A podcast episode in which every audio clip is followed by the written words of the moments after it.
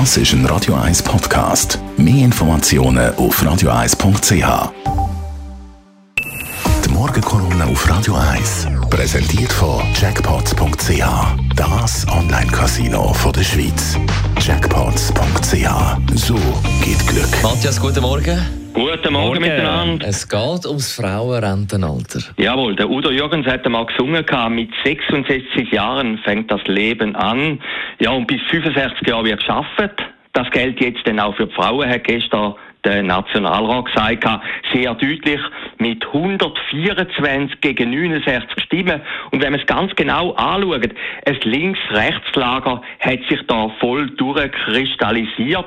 Geschlossen dagegen ist die SP und die Grünen, trotzdem alle Berse, ähm, SP-Bundesrat und geschlossen dafür die SVP, die FDP, Mitte und die Grünliberalen mit drei Ausrutscher, zwei Mitte-Politikerinnen und Politiker haben gesagt, nein, da sind wir dagegen und auch eine von der Lega. Also, es zeigt eins, ideologisch wird da voll auf Fronten gekämpft und das Zweite, die Erhöhung vom Rentenalter für Frauen eine sehr sehr hohe Symbolik in der Schweiz.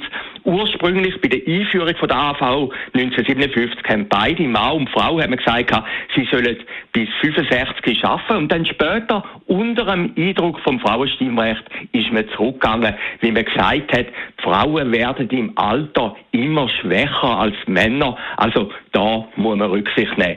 Und das entspricht dann nicht ganz dem Bild, wo die modernen Frauen heute haben, dass nämlich Frauen sollten körperlich schwächer sein als Männer. Aber es ist eine Tatsache, es ist fast ein bisschen zum Symbol geworden für die ganze Frauen-Männer-Problematik.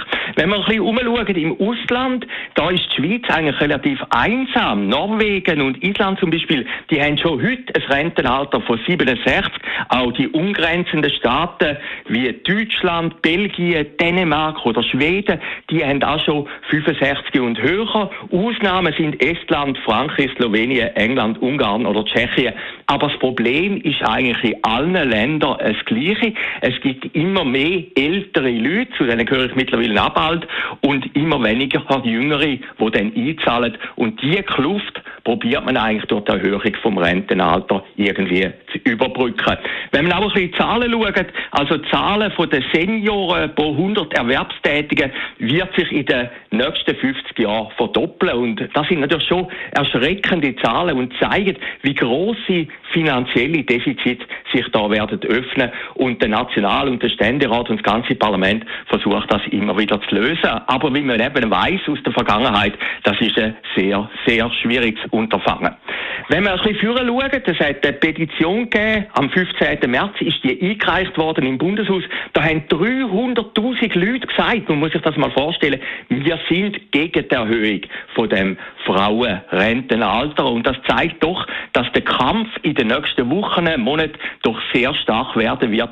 Und die Chance, dass die Erhöhung wirklich durchgeführt wird, die ist eigentlich sehr, sehr minim. Wenn man auch in die Geschichte zurückschaut, zweimal schon ist das in den vergangenen Jahren abgelehnt worden. Also AHV-Reformen in der Schweiz haben sehr, sehr einen schwierigen Stand. Und es ist ein bisschen ein heikles Thema. Man redet immer drüber, man weiß, es ist ein Problem, aber niemand will so richtig angehen. Und man geht immer ein bisschen nach dem Prinzip Hoffnung, dass sich denn das irgendwann lösen wird. Also, meine Prognose ist, Nationalrat ist jetzt ganz klar gewesen, er hat gesagt, jawohl, die Frauenrentenalter muss erhöht werden, jetzt geht es sogar an Ständerat, die werden etwas Ähnliches sagen, und dann kommt es zur grossen Abstimmungsschlacht, und da ist es klar, die wird höchstwahrscheinlich für den Bundesrat verloren gehen, denn es hat gezeigt, dass ausgerechnet Frauen gegen die Erhöhung sind. Und das wird natürlich wieder eins beweisen. Frauen sind eigentlich ein stärkeres Geschlecht. Die Morgenkolumne auf Radio 1.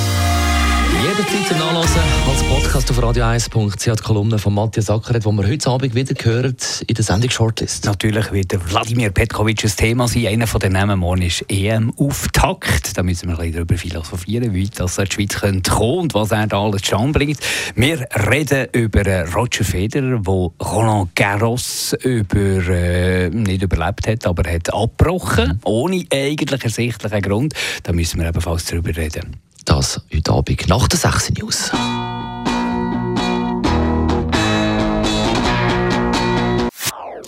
Das ist ein Radio 1 Podcast. Mehr Informationen auf radio1.ch.